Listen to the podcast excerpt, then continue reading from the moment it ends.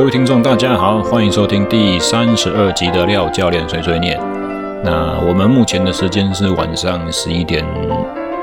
四十三分。哦，速战速决，赶快把三十分钟左右的内容干掉，因为明天早上准八点我要开始带队，所以要早起。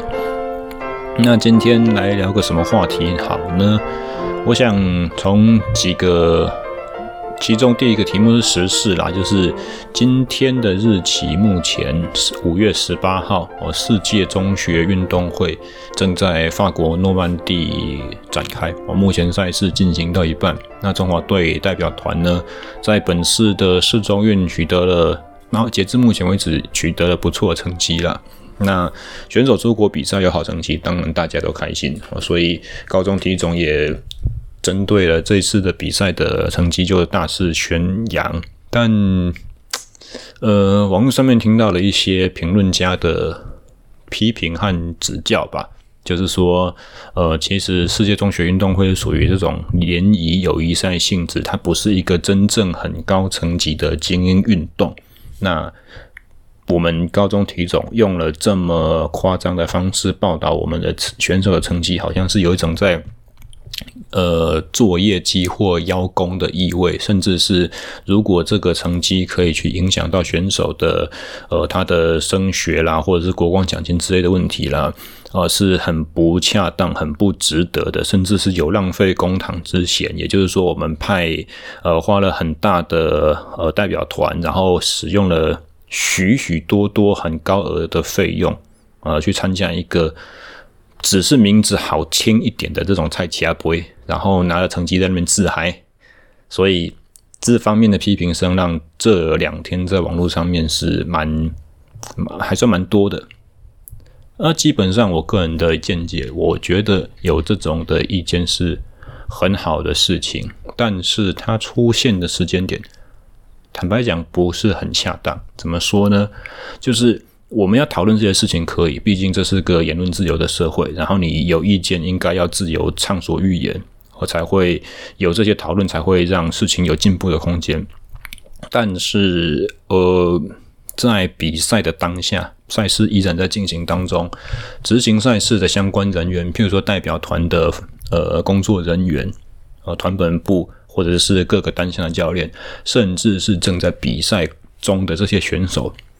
当他们看见一些国内媒体在报道，或或者是透过亲友的转传，他们看见国内有这样子批评声浪，你你想想看，他会不会觉得说，这个提出见解的人是在批评，是在贬低我正在做的努力呢？好，我们回过头来想一下，其实学生运动真正的价值在于什么？参参与竞技的目的又是为了什么？不是为了真的去拿到一个好成绩，而这个好成绩是真的有多大的含金量，或者是对这些选手往后未来塑造他成为经济呃精英运动员，或者是对我们国家整体的未来的发展有什么了不起的重要贡献？其实这个都。很其次，诶，虽然我本身我目前在做的是竞技运动的资源相关工作，但我深切的相信，学生参与竞技运动，它其实是为了往后未来的人生能够从这些竞技的逆境、呃训练的困苦，或者是说去国外比赛参赛的这些友谊、这些经验，才是他真正最大的收获，其他那些都是次要的。你如果要批评说高中体总拿这个东西出来宣扬是在给自己邀功，可以，你你你有这个意见，我觉得无所谓啊，是不是符合事实？也可能不，至少部分是切合事实。但是对于选手和教练人来讲，有人讨论，有人肯定他们的成就，难道不是一件好事吗？特别是在比赛正在进行的当下，我们所提出的这些讨论。他到底是在泼冷水，还是他真正是在为了一个嗯国内好的竞技运动未来的发展来呃提出建建言呢？其实这个是一个很细的、很细的分界，必须要去真的要真的要细细的去拿捏了。那我再提出一个概念好了哦。批评者会觉得说，其实你是世中运这个东西啊，它又不在亚奥运的整体的赛会的范畴底下，也就是说，它不是 IOC，它不是国际奥会下辖的一些附属的赛事组织。因为这样子，所以呃，世界各大运动强权对于这个东西不会看得很重。那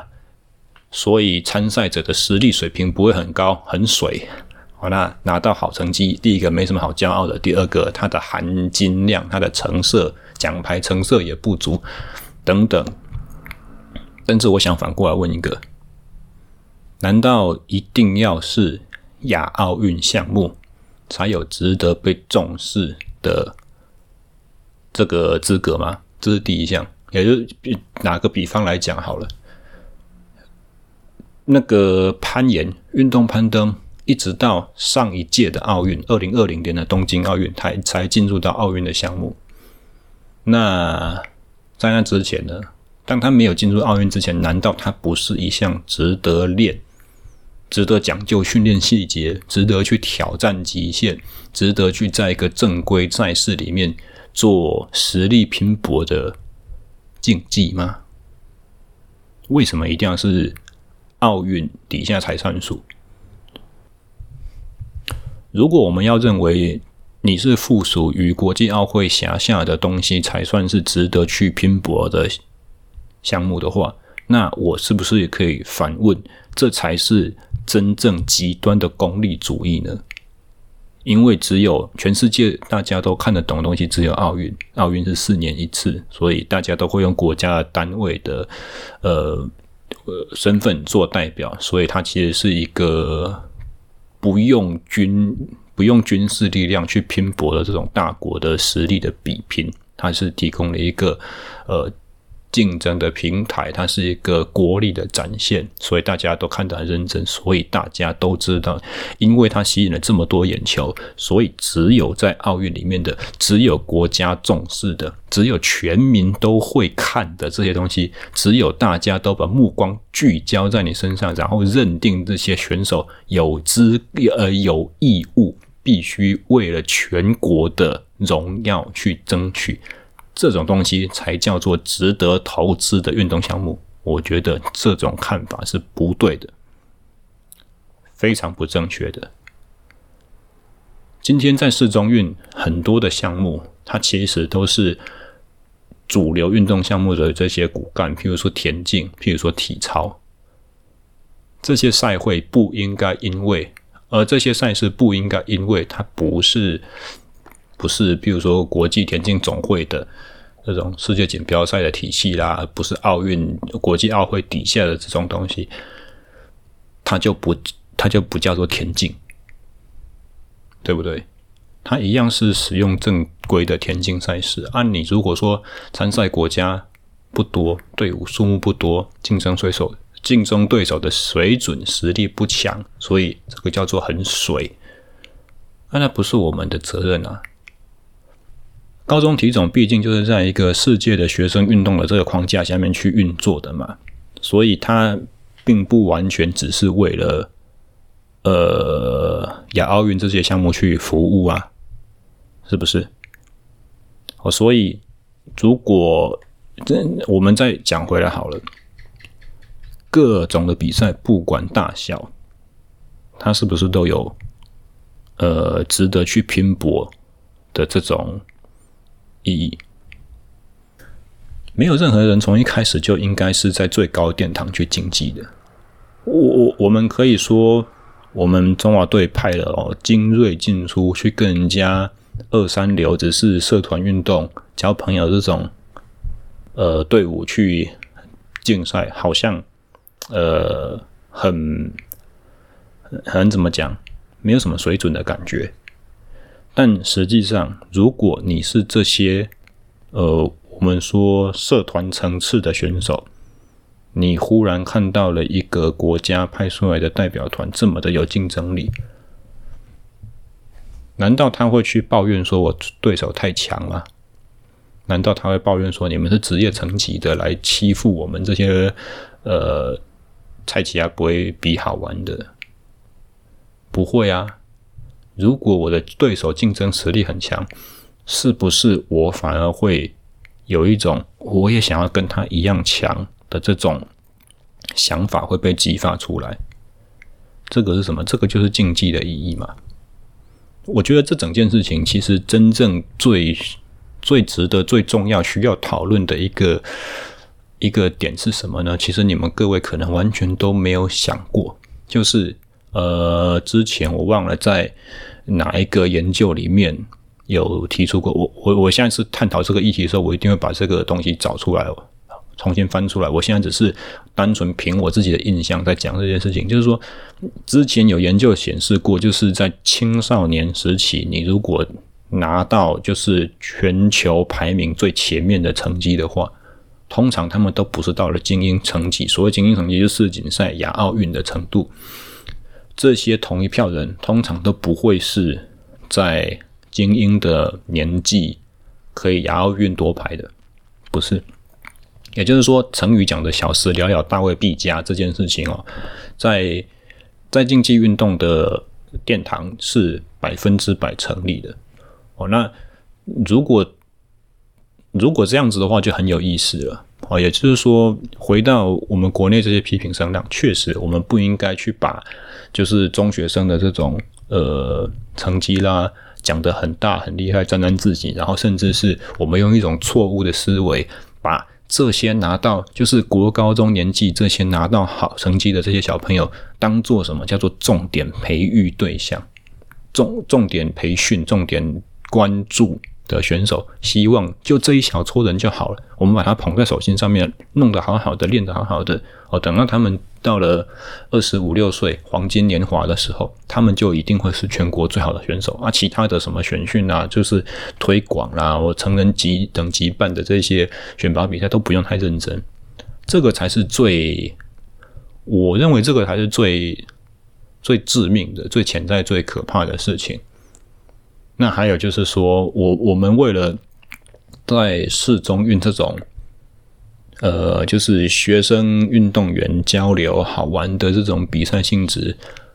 的前提之下，我们花了多少的精力去训练出一群在这个年纪就及早有了相当高竞争实力的学生？那背后牺牲了什么？哪些东西？这个是可以值得探究的，这我我完全没有意见。哦，但是，呃，时间点呢，如果比赛刚结束了两天左右，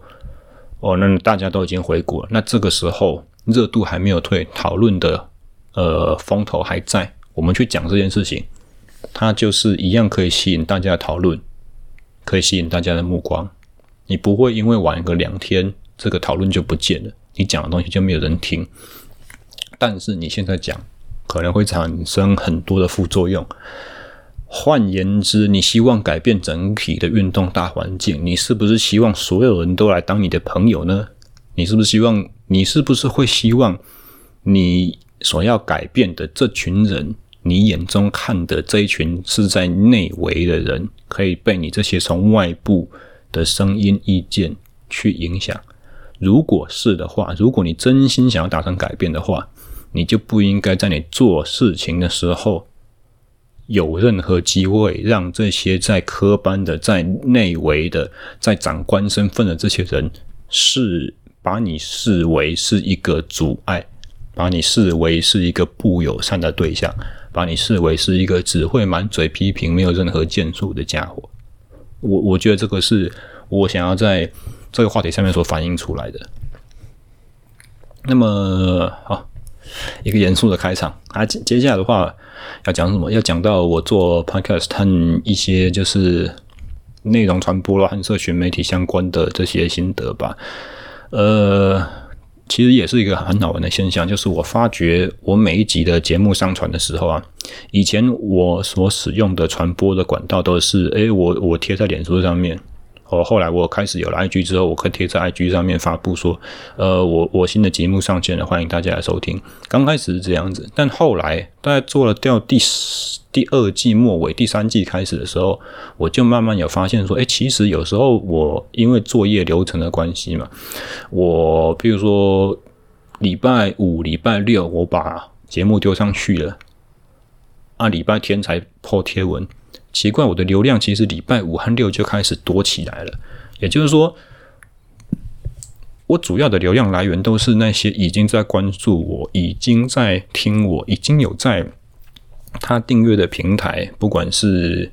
SoundCloud，不管是 Apple Podcast，不管是 Spotify，他们都自动会收到这种新节目的通知。也就是他们因为对这个东西特别有兴趣，他们会自己来找，他们会自己去主动希望接收到节目更新的讯息，他们就不需要透过我去用力的推。甚至是因为我不知道大家有没有看过那个《Social Dilemma》这一部纪录片，那个叫做什么社社群，中文叫什么社群什么蛙哥忘记了，中文片名通常都很难记，我都记英文。那这一片里面，他有提到一个特殊的就是思考点，就是说，其实对于不管是脸书啦，对 Twitter 这些 IG 来讲。使用者才是他们的商品，使用者才是他们的资产，使用者的眼球和关注时间才是他们真正要抓取的。所以，以前我刚开始最喜欢使用脸书的一个重要的，呃，我觉得它最好玩的地方是在于说，他会告诉我我的朋友在干嘛，他会告诉我我的朋友其实有兴趣在分享的那些东西是什么。那。它变成了一个我们交流彼此新看法、新的东西的一个非常方便的媒介。现在这个优势没有了。现在脸书，你只要贴外部连接，不管你是贴有趣的小猫小狗的影片，你是贴 Vimeo，你是贴 YouTube，你是贴网站的连接，它会有一个网址的那种预览图片出来，它的触及率都非常非常非常的低。不管那个东西是有用还没用，吸不吸引你的眼光，不管它是就是就是骗赞的啦，然后预览的图片是很青山色的啦，只要脸书不想要让你的朋友看，你的朋友就几乎没有机会看得到。你点进去你朋友的 timeline 的时候，他也会优先推一些脸书想给你看的东西。因为他希望他的使用者的所有时间永远都停留在脸书上，不会有任何一丝一毫被分到外部去。这是一个很很可悲、很可笑又很令人感到沮丧甚至愤怒的一个现象。我没有办法去改变，因为我们已经中毒了，我们已经太多人在使用这个东西了。你已经被制约，你必须要去上这些平台。所以你就是任他摆布，你想要什么不会是掌握在你手上，而是他喂给你的。哦，我我之前看过一个澳洲的单口相声的喜那个喜剧演员，他他讲了一段我非常认同的，就是他在讲电视新闻啊，就是电也不是电视新闻，就是电视的节目，就是说他他说你们都没有发觉这些主流媒体在喂你吃屎吗？当你想要去认真的想要试图理解这个世界发生什么事情的时候，这些媒体就说：“哎，这边有一片面包，上面抹了一些屎，那是你午餐。”这个不，我你为什么要叫我吃这东西？那是你午餐，大家都吃，很香哎，吃看看。世界发生了什么事情？我想要知道这个那个吃屎，乖乖吃屎，喵喵喵喵，好棒啊，吃屎。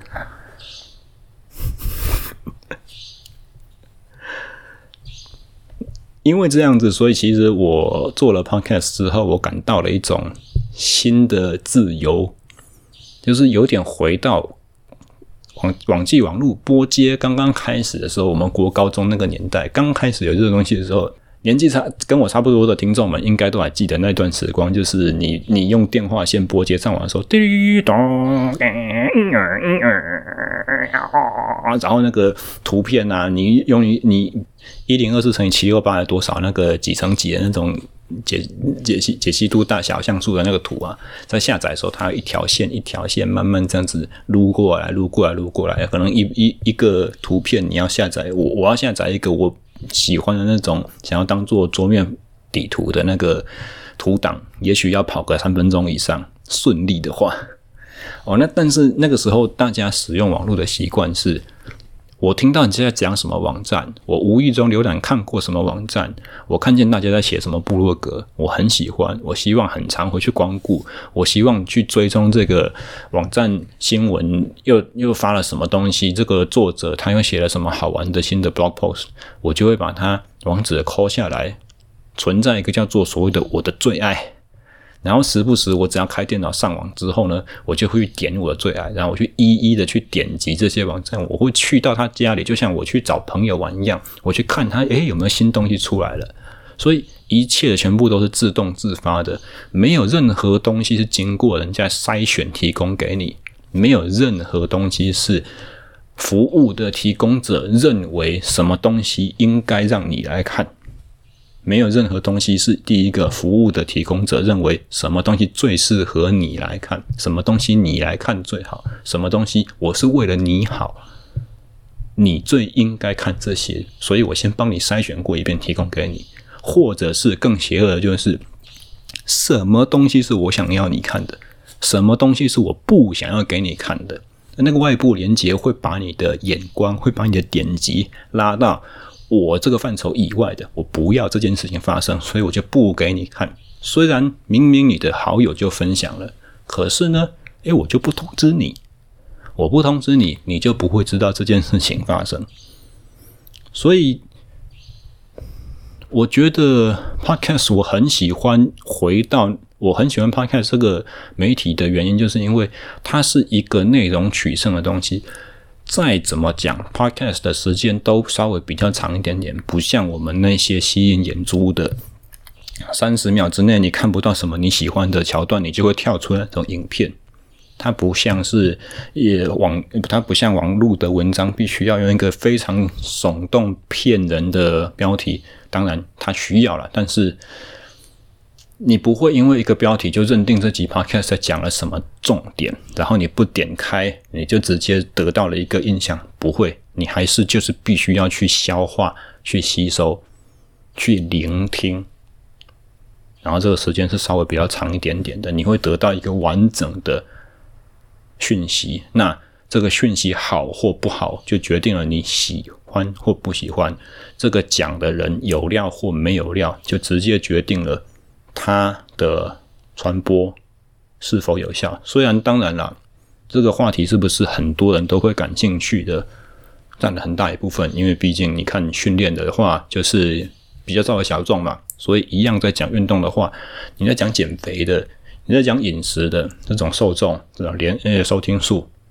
这种商机就一定会比我来得多，没错吧？但是我不，我我不会在意这些事情，因为那不是。把我的东西分享给那一种受众群，并不是我的兴趣。我的兴趣是把我对训练、把我对竞技、把我对如何突破自我瓶颈的这个话题分享给类似的 like minded 的这些收听者知道。所以这些人虽然很小撮没关系，但是他们都认同我的内容，他们都愿意来听，我就很开心。然后，对。到目前为止，Podcast 的散播方式依然是比较有点类似所谓的我刚刚所描述那种所谓的 Web 一点零的那种世代。我喜欢什么，我就会去追踪它。尽管，譬如说像 Spotify 的话，它也会用演算法，它也会推荐你说，诶，你欢你喜欢听 Joe Rogan Experience 的人，他会推什么什么 Podcast 给你。哦，你喜欢听 Morning Combat，他就会推。这是在讲我自己啦，因为我都有在听那些格斗东西。你喜欢听 Morning Combat，你就会听到 Weighing In 啊之类这种，就是有全就是退役的格斗选手和呃评论家赛评讲评或者是裁判他们去讲的这些，也也是一样在讨论赛事、讨论选手动态、讨论什么什么之类这个哦。你喜欢听 Joe Rogan，他你可能他他可能就会推荐一些打猎的啦。呃，特种部队的军官啊，这个东西给你也是一样，透过这个平台想要筛选，他认为你会会什么有兴趣，他塞给你的。但呃，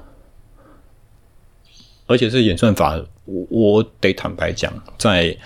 中文的 Podcast 市场，在运动训练的受众上面，它其实不是很精准，因为我也会想要去听听看，嗯，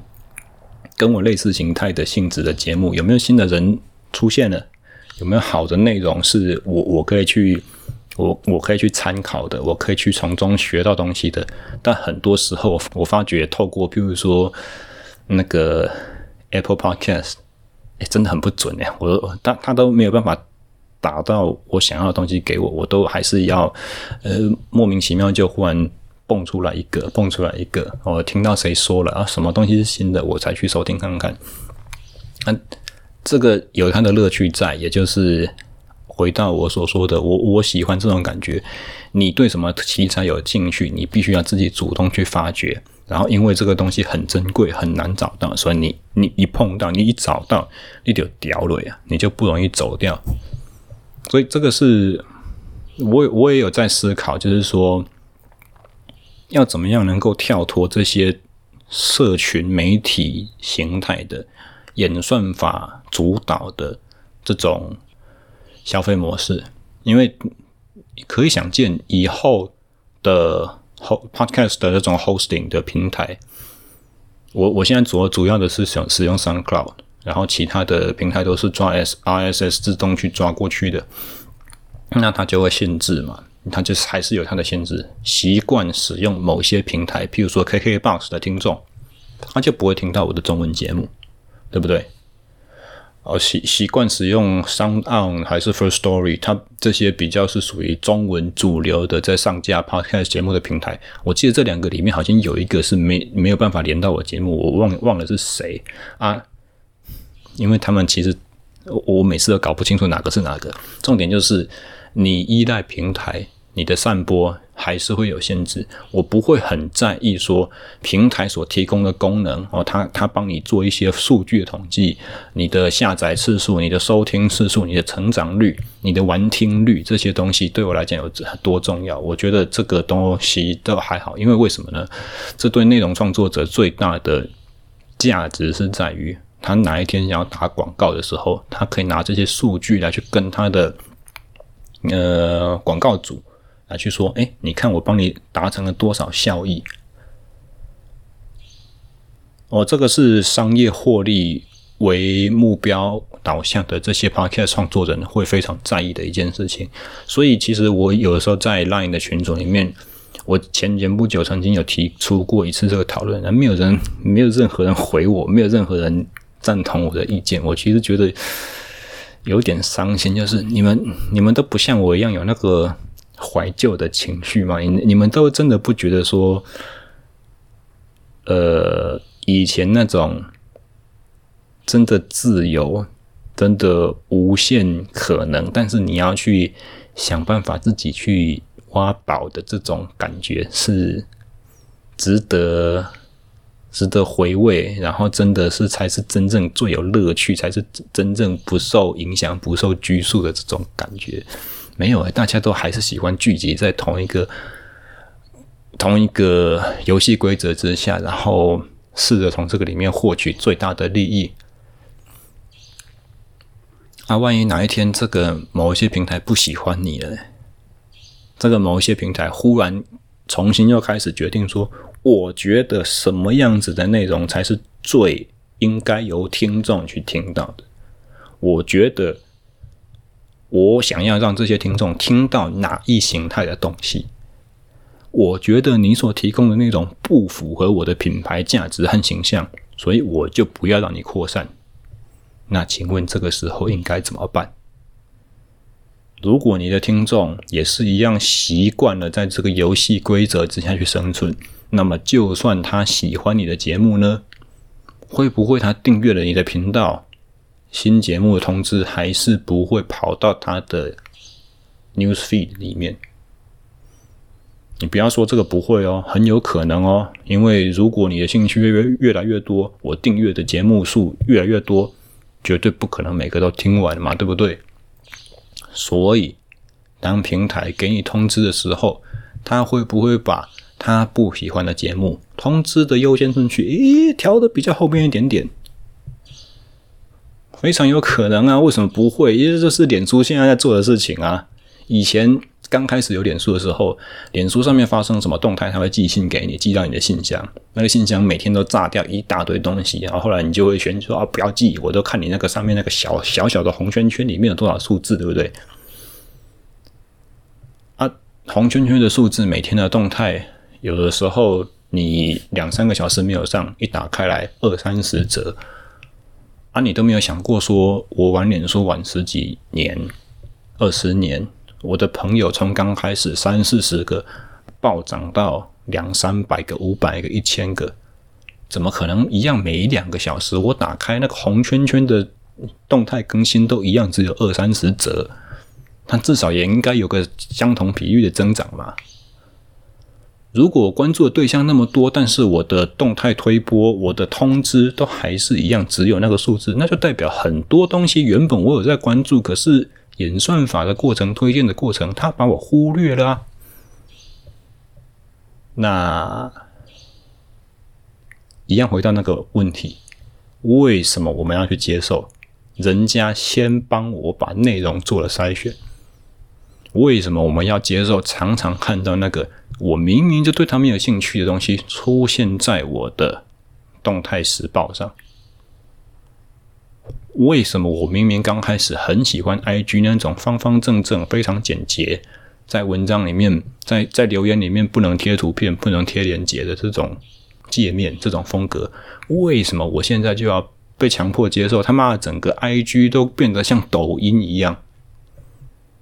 看完了一个短片之后会出现下一个短片，这种很脑残的这个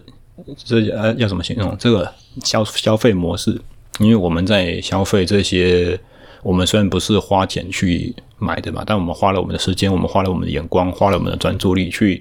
收取这些资讯。我们在消费这些资讯的时候，为什么我们要任人摆布？为什么我不能真正的自由去拥有我的主动权，拥有我的掌控，去真正找到更多我喜欢的东西？为什么我要任？由这些平台告诉他，他觉得我会喜欢什么东西，他不是真的为了我好啊，他只是觉得说他在推给我这些东西的过程中，他有多大的利益可以获取，他可以从他的广告商那边多得到多少的东西，他可以把我的眼珠子卖给多少人，所以其实 SSE 训练漫谈一开始我就。蛮坚持，我必须要有一个网站。那很惭愧，呃，之前在杨志祥那一期的那个访谈里面，我们也有说到那个网站，然后自从第三季开播之后就没有更新过了。但是我觉得一个官方网站还是很重要的资产。我我也很认真的在考虑之后的话，我的每一集节目我要变成直接一个音档，我可以放用用我的网页的伺服器空间，我就让你点可以点一个右键下载。我的下载的机制，我不想要受到这些 hosting 平台的限制。我我要让这些节目内容的这种呃消费真正的自由化。那这个会不会限制到我用节目将来的获利的可能呢？我是不知道，但我。至少现阶段我没有拿这个节目来获利，我还没有我的收听数还没有大到有很多知名的厂牌想要来我这边跟我业配，跟我打广告推什么东西，付我钱让我帮他卖。然后之前我曾经做过募资平台嘛，也因为各种原因，我把那个募资平台的计划先暂停了。但是这个对我来说不是重要的，我觉得最重要的是。回到我做节目的初衷，我希望把，呃，我对这个圈子所希望产生的一些影响去达成。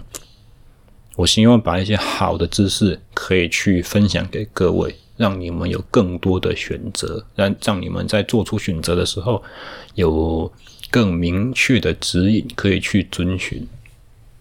所以，如果有任何方法可以让我的音档可以传给很多。我为什么会思考这个问题？另外一个就是，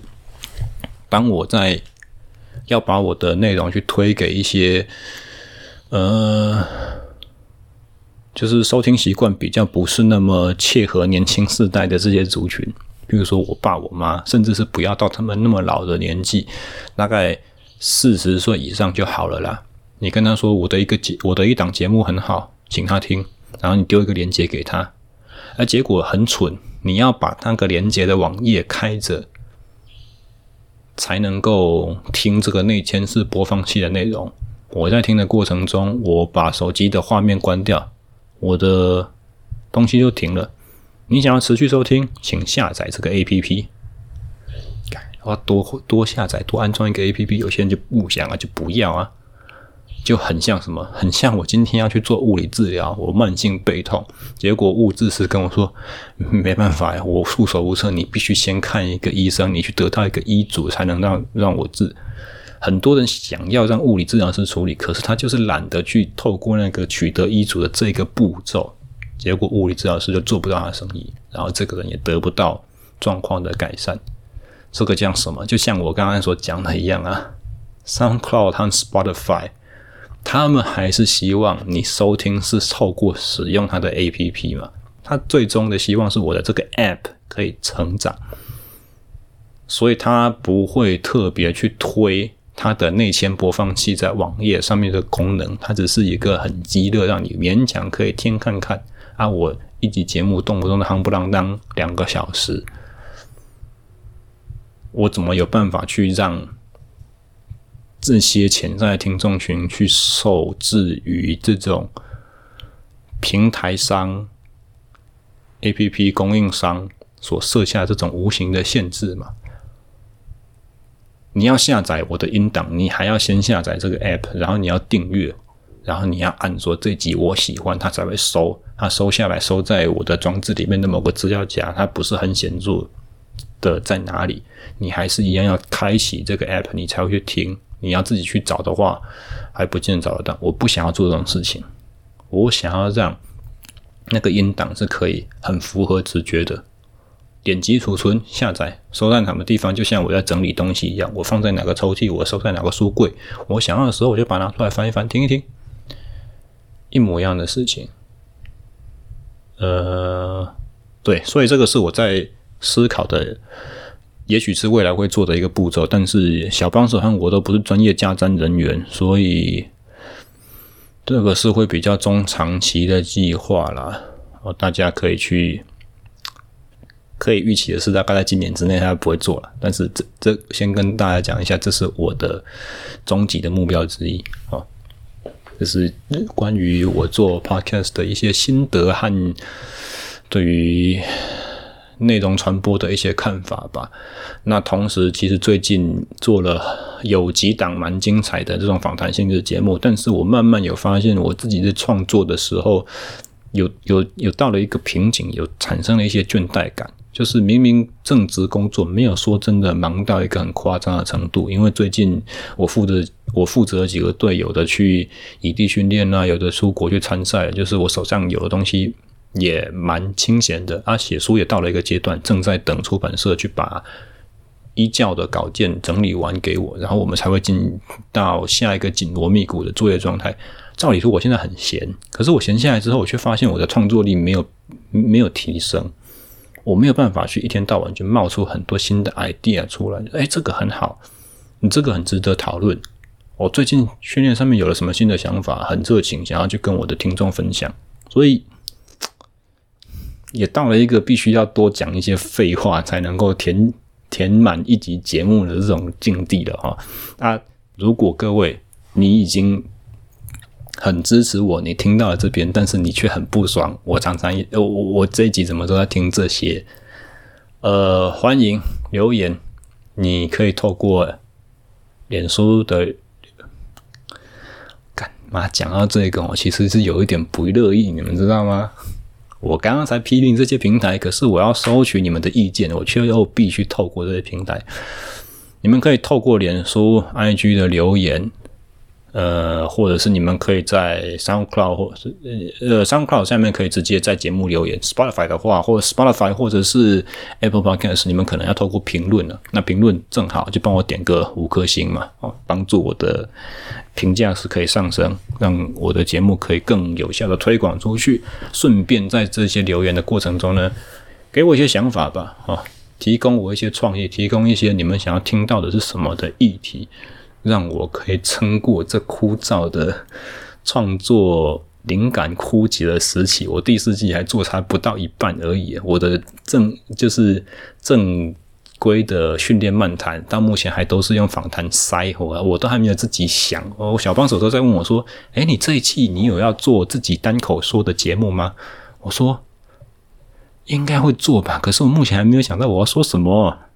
我没有主题。”哦，所以大家麻烦给我一些意见，给我一些回馈，好让我能够把呃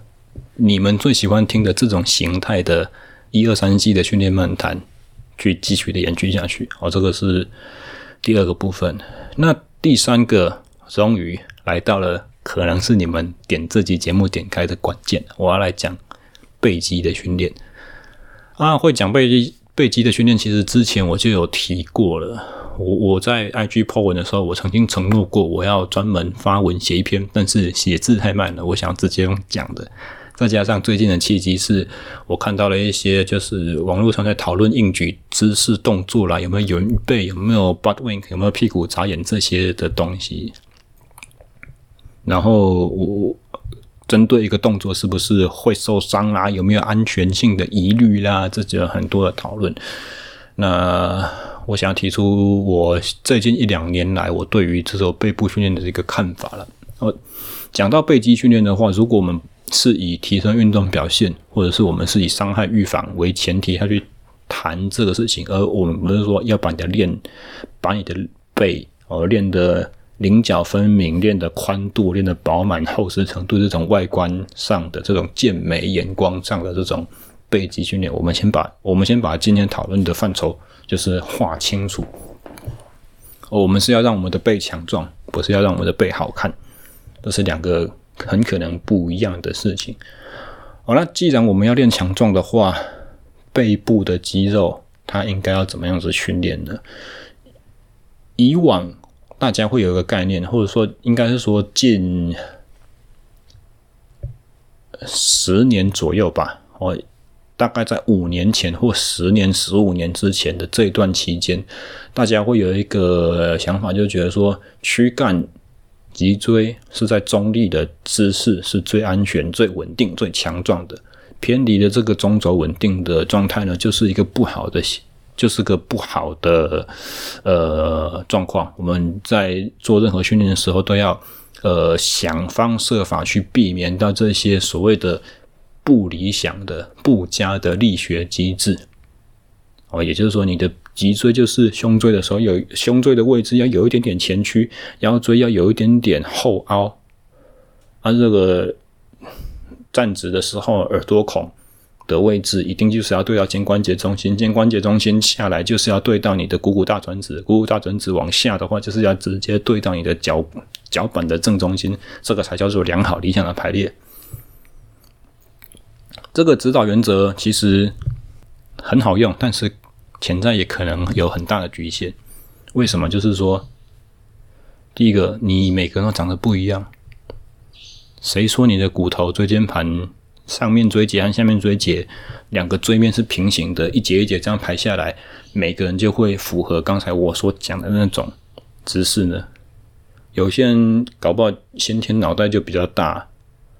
先天你的椎节就长得跟别人稍微不一样一点点，一样是在静态情况之下，或者是说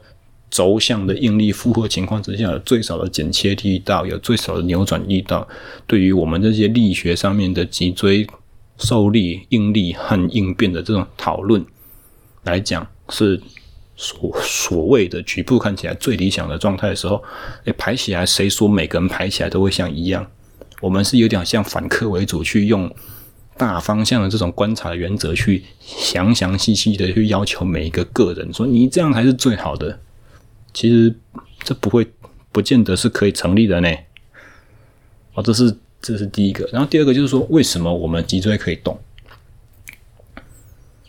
很显然，就是因为我们在运动，我们在生存的情况之下，很多时候脊椎就是要动啊啊！脊椎竟然先天被设计是可以动，是要动。虽然它动作幅度不是很大，但你是不是就是有必要在活动的状态之下去给它进行一些训练呢？给它进行一些强化呢？而不是在那边死板板的，好像稍微动一点偏离了一两公分就好可怕，好危险哦，这不行，你会受伤，你你你这样子练不壮，你这样怎样怎样怎么，你的动作是不好的。其实这个想法是，这这种想法是很很奇怪的，很笨的。再加上，我们用一个实际的案例去举例好了，你你想想看，刚才我在说的那个硬举圆背的例子。如果有一个人在就是轻重量在做的时候，他都知道自己好的姿势应该要是什么，然后他也全部都做得出来，他的他的肌肉的启动的优先顺序，他的髋脚链，他的臀部发力，他的腹内压，他的肩膀的摆位，他的阔背肌的征兆启动，他在往下。蹲去取杠之前，身体的张力都预先建立的好好的。如果在这种前提，他都可以做得到，在百分之六十七十八十的 ERM 的时候，动作都很漂亮，都完全没有问题。可是，一吹到九十趴以上，他就会开始圆背，他就会开始圆肩。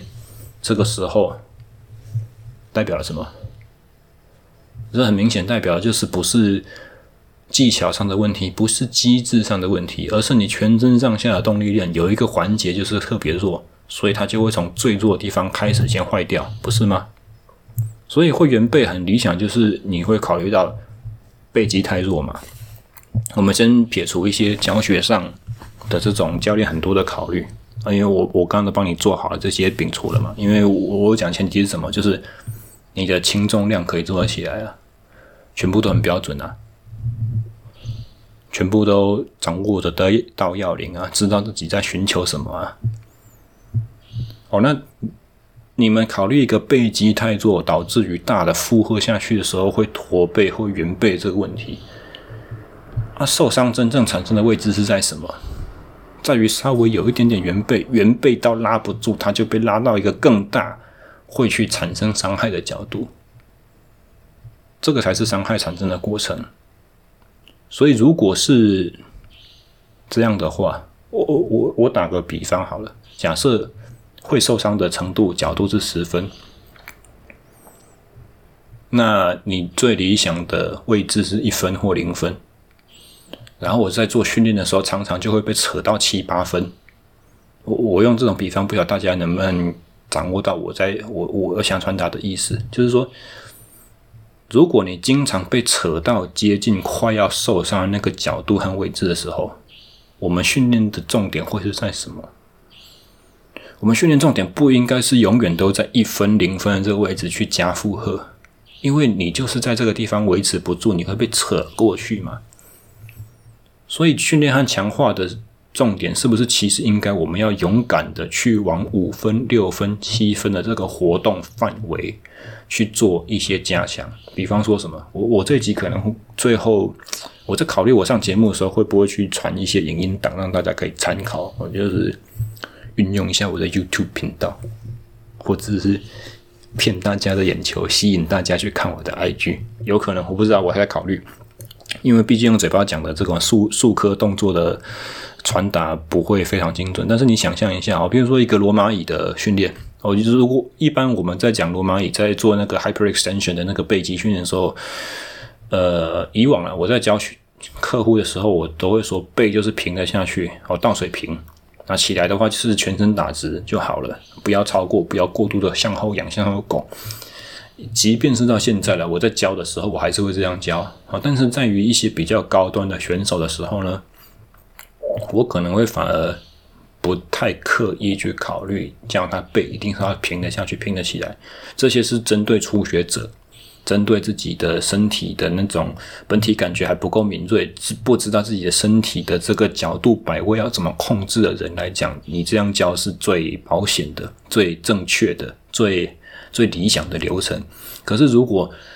他这个人都知道怎么控制自己身体，他这个人也知道自己身体理想上应该长什么样子，而完全纯粹是因为能力的不足。这能力不足不可不见得是因为他弱到哪里去，而是因为他的运动负荷太强太高，我目前的体能跟不上。我的意思是这样子，是因为你能力不足而做不到，而不是你不知道该怎么做。像这样子的人的话，我在做罗马椅的时候，我就会让他可以弯腰下去做。我只要去确认说这个动作是慢的。那你想想看，一个顶尖运动员，他自身体重。他难道弯腰下去，他就会受伤吗？不会啊，他的他的韧带、他的肌腱、他的一些软组织、他的筋膜，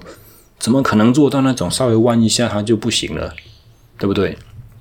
所以反而你应该给他去用很多的微动态，就像我刚才所打的比方，如果十分是会受伤的角度，我就让他做到七分和八分是很轻的重量，会受伤的角度不见得就等于会受伤。那是会受伤的角度到了之后，然后再加上什么？加上负荷过大，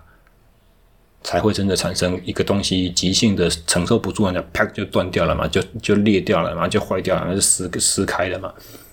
所以，如果我们只是用很轻的负荷、自身体重去做的话，其实我做到七八分、九分，甚至搞不到十分都没有伤害风险啊。那我就是要让这些肌肉知道，说我在七八九分的这种长度、这种关节角度的时候，我还是有作用的啊！我不要到了这边东西说啊，投降弃走，不不搞了啦！啊，你你你们自自己管自己事情了，我没有力了，我帮不了你了，不是这样子的嘛？力量训练它的原则，诶，我我我有讲过吗？力量训练的适应、现成果的展现，它有一个特殊性，角度的关节角度的特殊性和肌肉长度的特殊性。简单来讲，你在什么关节角度，在什么肌肉长度去做一个动作，去做一个施力，它在那个角度、那个长度呈现的效果就会是最好的。你如果永远都觉得说只有一分、只有零分是最标准的、最正确的。任何偏离这个角度、偏离这个范围的东西都叫做危险。你在训练中都不去尝试、不去做的时候呢，你的肌肉就永远不知道，当他到了八分、九分这种所谓的危险的角度和动作范围的时候，他该干什么。所以之前我不晓得大家对一个叫做 Jefferson Curl 的那种。动作有没有印象？所谓 Jefferson Curl，你就可以把它想象成是一个很夸张、很不标准、非常难看的硬举，就是他脚、他的臀、他的腿完全没有动，他就是用整个脊椎往前屈、往后仰，好像你把脊椎想象成一只钓鱼的钓竿一样，是用腰的力量，是用背的力量去把东西这样拉起来，啊，这个叫做所谓的 Jefferson Curl。啊我之前曾经跟物理治疗师讨论过这个话题。哦，那个我跟我讨论的物理治疗师，他是在澳洲职业的一个台湾人，然后他也是非常的热衷场热衷场地车竞赛。那我我我也不知道为什么我会跟他讲这话啊，我记得我我因为我看到他在做，然后我就跟他讨论 Jefferson Curl，然后就跟我讲说这个东西是非常非常好的，他的印他的意见这个是这个太太值得做了。我就跟他讲说，我也觉得好像值得做，因为我自己试了一两次之后，原本我觉得有点危险，看起来有点可怕，但是我小心的做，我轻重量做，我做完之后感觉好像还不错。那但是这毕竟只是感觉，感觉有可能是假象嘛。我想要从专业人士的口中去得到这些确认，那他给我的意见就是类似我刚刚所描述这个状况。你要让你的身体知道，这个可能是可以动的，这个是应该要可以动的，而且我动在这个时候，你该有的功能要可以出来，是以这种概念去做一些躯干的训练。那这只是屈曲和伸展的角度上面的讨论而已了。那运动中其实最常产生负荷，嗯。负负荷无法承受的时候，不会是只有单方面的、单一维度的，它可能是包含一些侧弯，它可能是包含一些侧旋。那抵抗侧旋、抵抗侧弯，或者是主动缓慢的侧旋、侧弯，不管你是向心的进去或是离心，你要稳定控制，甚至是抵抗一个负荷的这种能力，全部都是必须综合考量。也就是说，在躯干的训练、在背的训练，甚至是我们眼光放远一点，在脊椎的训练的这种东西，在讨论的时候呢，其实你都不要单纯的只在一两个角度、一两个动作范围、一两个方向上面去进行你的课表设计。你要提供，你不要永远都只看那个。概念上最好的姿势是什么？而你要试着去挑战一下，偏离那个最好的姿势一点点，回来一点点，一点偏离一点点，拉回来，然后过头一点点，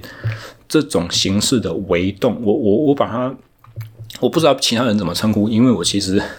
很宅，我很懒得看，或我我我很我不是很清楚大家都在做什么，所以我不知道。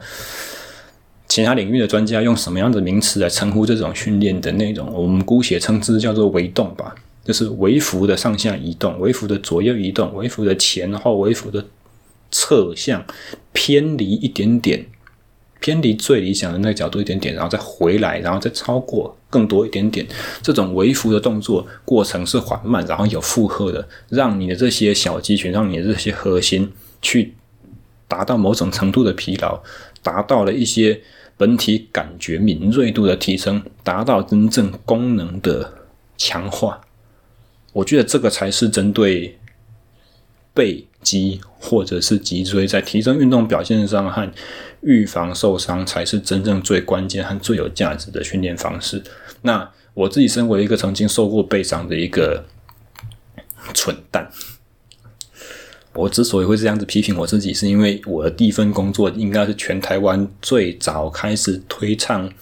核心训练多么重要的机构之一。哦，但是我一天到晚教人家在做，教人家说核心很重要，核心很重要。可是实际上我自己在训练的时候根本就不在意核心。结果我因为核心太弱，在做硬举的时候拉伤我的腰，我的左边的腰，一直到现在我都还。再承受一点点这个后果。那我刚刚所讲那个澳洲的物资师，他也跟我提到一个我觉得很很宝贵的看法。他就说呢，当你受过一些什么这样子的大伤的时候，你身体就永远都会带着这个旧伤。所以你不要想说你把这个旧伤练回到以前从来没受过伤的这个状况状态，不是。你应该去试的是什么呢？就是做很多很多细心的功课，去补强这个受伤的部位，然后去改善会造成这些受伤的这个机制，去消除让就你你动作上面的一些缺陷，让那一些当初使你受伤的问题不会再一次发生。但是呢，已经受伤那个部位，它可能就是永远都会比原本还没伤之前稍微差一点点。